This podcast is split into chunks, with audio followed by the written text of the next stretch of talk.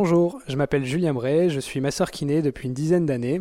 Pour euh, parler un peu de mon cursus, j'ai donc fait euh, une formation de kinésithérapie du sport. Ensuite, j'ai fait des formations qui m'ont permis d'avoir une approche un petit peu plus globale du corps, euh, notamment ma dernière formation en date qui était un DU de micronutrition, nutrition, exercice et santé. Je vais vous parler maintenant de conseils pour une reprise sportive saine.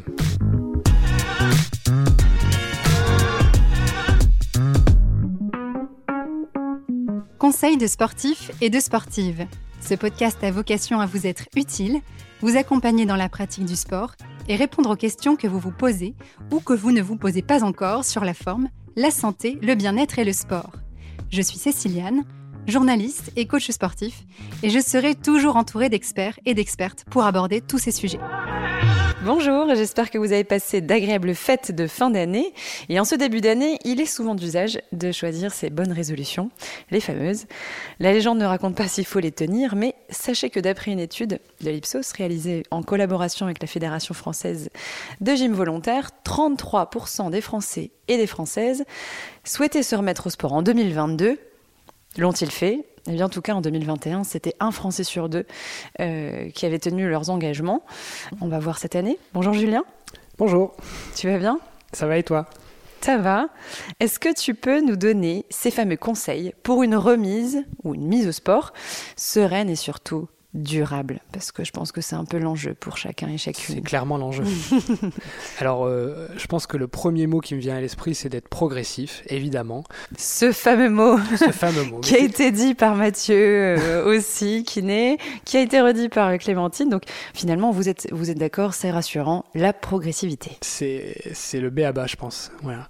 Euh, je trouve que globalement, les normes sont difficiles à, à donner parce qu'on est vraiment tous différents en fonction de la santé de chacun, euh, euh, ouais, de, de l'état de chacun. Mais euh, je trouve que pour une reprise, c'est quand même difficile de, enfin, c'est très risqué en tout cas de faire plus de trois fois par semaine en reprise, je trouve. Hmm. Euh, le bénéfice-risque est pas forcément très bon, Euh, donc euh, trois fois par semaine, ça me paraît déjà très bien en, en reprise en tout cas. Qu'est-ce qu'on pourrait dire? Écouter sa fatigue, évidemment. Euh, comment Surtout en hiver?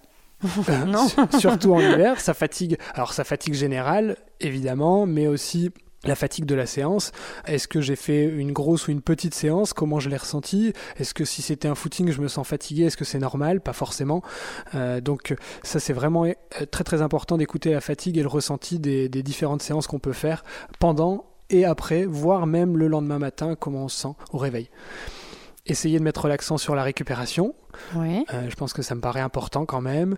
Alors, quand tu dis récupération, euh, qu'est-ce que tu entends par récupération? Moi, j'entends euh, des pauses, en fait, des pauses de- d'entraînement. Alors, mais des- des comment pauses- tu des les pauses optimises Des pauses d'entraînement, oui, donc Mhm. pas en faire trop, ça on en a parlé, mais euh, euh, ben, le sommeil, l'alimentation, euh, manger, manger, ah, prendre des boissons d'effort par exemple, ça peut être un conseil qu'on peut donner, je pense, à tout le monde pendant l'effort. Tout le monde.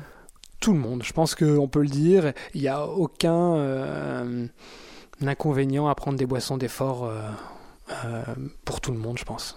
Il y a quoi dans des boissons d'effort? Qui peut nous aider euh, Bon, il y a globalement du sucre, si on Mhm. veut résumer, euh, et, et le sucre, euh, on en a besoin pour faire du sport, et c'est quand même la, le bon moment pour, pour euh, ingérer du sucre, c'est Mhm. c'est pendant la, pratique sportive. Donc, Même sur une séance euh, de 15 minutes alors pas forcément, c'est pas forcément nécessaire, mais euh, euh, en fait c'est plus des bonnes habitudes à prendre, je dirais. Euh, Donc, à voilà. part- on, on va dire on part sur une séance d'une heure à peu près. Voilà, sur une on s'hydrate régulièrement avec Voilà. une boisson d'effort. Moi je dirais 500 millilitres Mm. euh, par heure à peu près en moyenne, ça reste des moyennes, donc c'est encore euh, pas toujours juste, mais euh, 500 millilitres de boisson d'effort pour le coup. Hmm. Donc la progressivité, euh, la récupération. Est-ce qu'il y a d'autres choses dans la récupération euh, Oui, je t'avais dit le sommeil, pour le Mhm. coup, c'est important.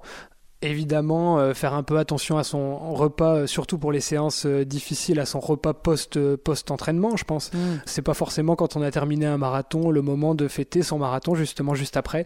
Quelle frustration quelle frustration. Mais voilà.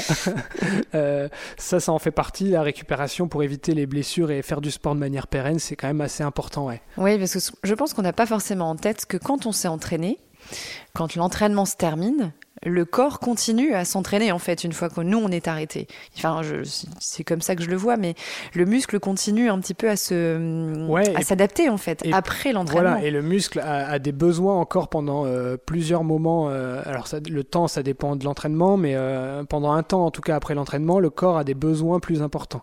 Et donc, bah, pareil sur des sur des entraînements difficiles, on peut tout à fait mettre des, boissons de récup, ce que les gens font trop peu finalement, mm.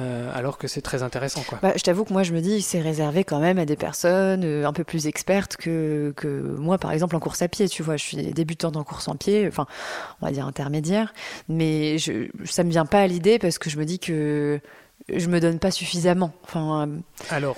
Euh, ben, en fait, pourquoi les, les, sportifs pros le font? Parce que ça optimise la performance, mais finalement, ce sont des stratégies intéressantes en termes de santé, donc il n'y a aucun intérêt à ne pas le faire euh, hmm. pour la majorité des gens, en fait. Bah écoute, je testerai sur, sur, une prochaine sortie quand je m'y remettrai. Voilà, j'avais une petite chose aussi sur, les, sur le repas et sur le fait de ne pas forcément euh, pratiquer du sport juste après. Bon voilà, pareil, ça, ça, dépend de ce qu'on a mangé, mais globalement, c'est quand même très déconseillé d'aller faire du sport trois heures après, euh, enfin dans les trois heures qui suivent le repas finalement. Hmm. Donc faire attention à sa chronologie de vie. Oh, alors là, euh, compliqué pour s'organiser je réfléchis comment je pourrais faire. je pense que tous les auditeurs et auditrices réfléchissent. Ben trois heures après, comment je vais faire Quand on a une pause le midi, ça peut être intéressant d'aller faire son sport et de manger ensuite, hmm. pour le coup. Euh, et euh, pas faire euh, ah bah peut-être l'un ou peut-être l'autre en sachant que manger et aller courir juste après, c'est quand même euh, quelque chose de pas très sain finalement. Oui, ou alors après le boulot, euh, se dire euh, je vais aller m'entraîner après et je mange, je mange après. Mais est-ce que tu, tu, prévois quand même une petite collation? Parce que si tu n'as pas mangé de l'après-midi Là, je te vois venir, tu, tu, as, tu, as, tout de suite peur d'avoir une hypoglycémie ah, pendant ton sport, ce qui ne t'arrivera pas si tu as pris une boisson d'effort en fait. Ah. Et voilà. On y revient. On y revient. bon, bah, je vais vraiment finir par m'y mettre. Donc euh, finalement, oui, euh, tu peux y aller. Euh, tu peux y aller si tu as ta boisson d'effort, il y a aucun problème.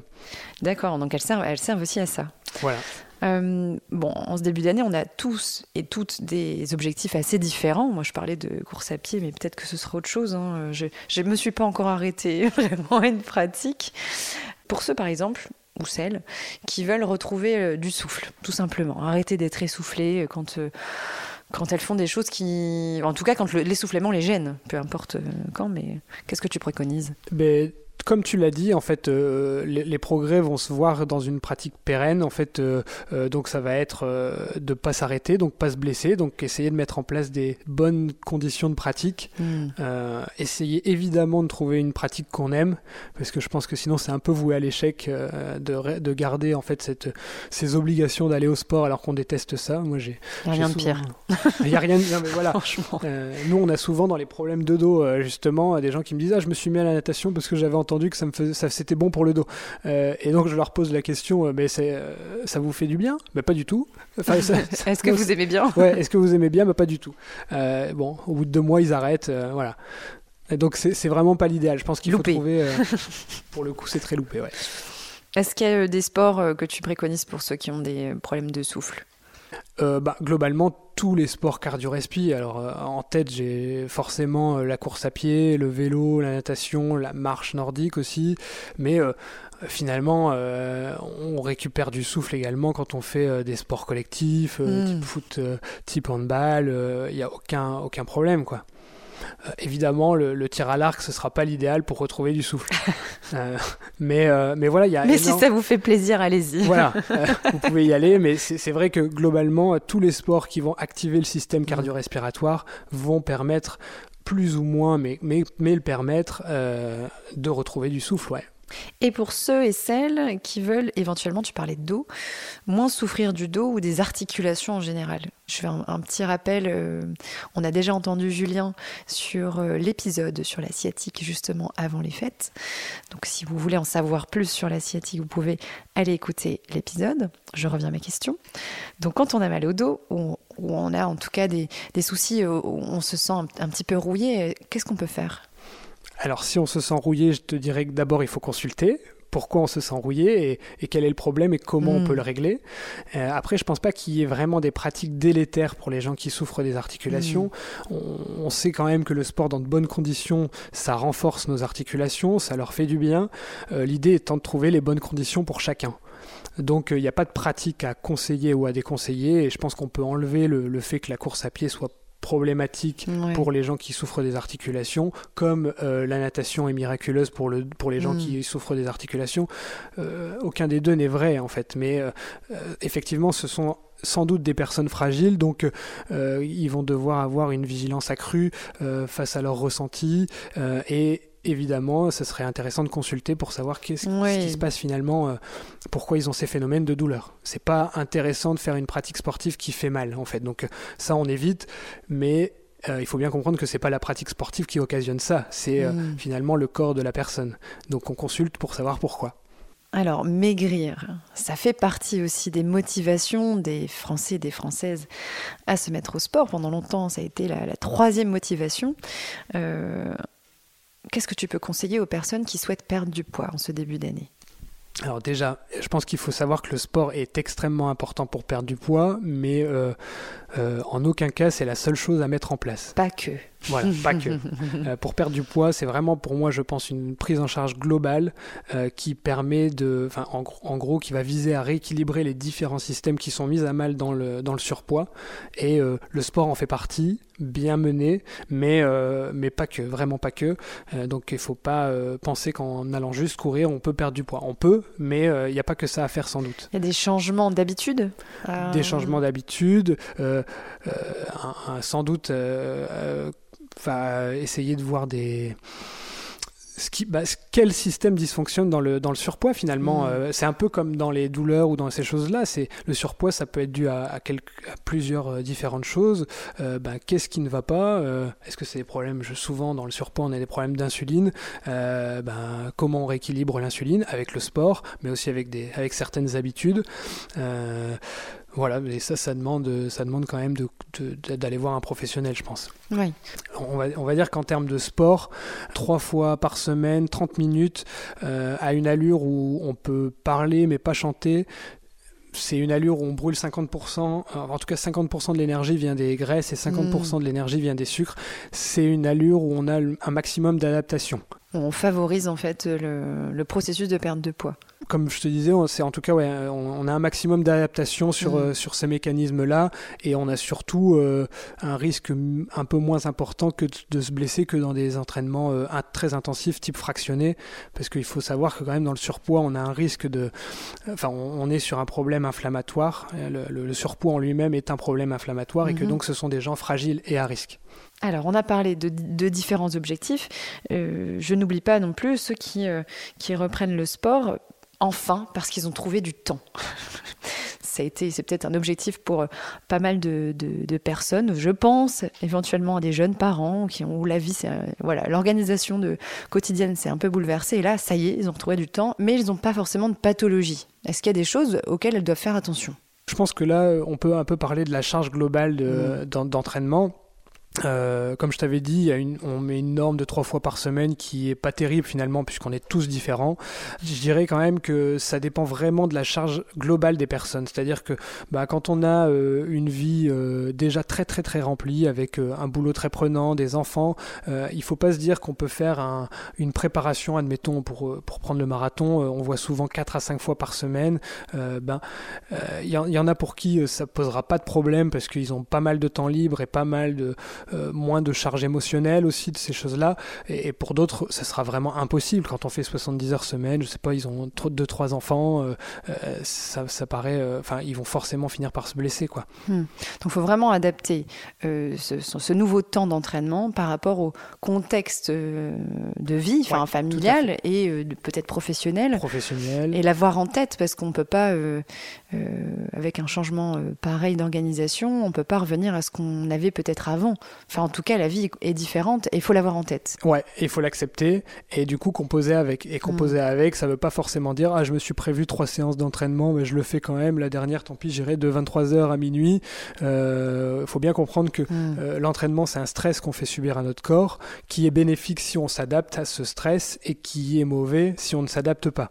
Et donc, euh, que ce soit en termes de santé, on risque la blessure, et même en termes de performance, euh, combien de personnes on voit qui s'entraînent euh, suffisamment, en tout cas pour suivre leur plan d'entraînement, et qui font pas les temps réalisés escomptés finalement, hmm. parce qu'ils ne s'adaptent pas à leur, à leur séance d'entraînement. Ouais, donc faut pas rester, entre guillemets, têtu sur je me suis dit que je faisais trois, trois entraînements semaine parce que je voilà c'est c'est ce qu'il faut faire et il faut aussi s'écouter comme euh, toujours et euh, se dire euh, bah, s'autoriser être un peu avoir un peu d'indulgence envers soi-même et de se dire mais en fait aujourd'hui je suis vraiment fatigué et ça sera peut-être contre-productif de m'entraîner aujourd'hui. Ce sera certainement. Hmm. Et pour le coup, bah, si euh, ça arrive une fois de temps en temps, c'est tout à fait normal. Et si ça arrive trop souvent, bah, là encore, euh, ça peut être intéressant de consulter et de savoir pourquoi on, est très, enfin, si souvent fatigué. Quoi. Hmm.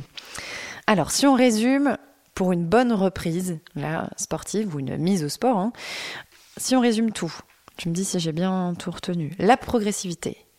Le BABA. Ensuite, la récupération. Très important. Dans lequel on y met euh, l'hydratation, le sommeil, les boissons d'effort ou de récupération. Ça, la chronologie du sport aussi pas faire du sport, euh, euh, comme je te disais, juste après le repas ou euh, la chronologie, un entraînement très difficile juste avant d'aller dormir, surtout si on a des problèmes de sommeil, par exemple. voilà, essayer de mettre les bonnes séances dans de bonnes conditions finalement. Et avoir en tête cette charge. cette charge quotidienne en fait globale physique émotionnelle voilà l'adaptation et voilà l'indulgence envers soi s'écouter voilà. Et prendre plaisir. Et prendre ça, tu l'as dit aussi. Évidemment, prendre plaisir. ça, ça sert à rien de. Des choses les plus importantes. Si on si on se fait pas plaisir quand on fait du sport, euh, on ne tient jamais. Bah oui, parce qu'après les, on, on, là, je fais une ouverture, mais ce qui va nous permettre de continuer la pratique en dehors de sentir que on est en forme, etc. Et du coup, on continue. Ça va être la motivation, ça va être tout ça. Donc, euh, si on n'aime pas, si ça part pas d'une envie et d'un et d'une émotion positive, c'est compliqué quand même de dire. Très compliqué. Donc, voire impossible. Choisissez, faites des tests en début d'année et euh, choisissez euh, un sport, en tout cas, qui vous, ou une activité physique qui vous fait plaisir, qui vous donne du plaisir et qui vous donne envie d'y retourner. Tout à fait. Sur ces belles paroles, je te laisse. Tu vas aller courir, toi? Oui, je pense. je suis motivé. moi, je, moi, je fais mes petits tests là encore. à bientôt, Julien. Allez, au revoir. Merci pour votre écoute. On se retrouve la semaine prochaine pour un nouvel épisode. N'hésitez pas à nous laisser des commentaires sur Apple Podcast et des étoiles sur Spotify et Apple Podcast. À bientôt!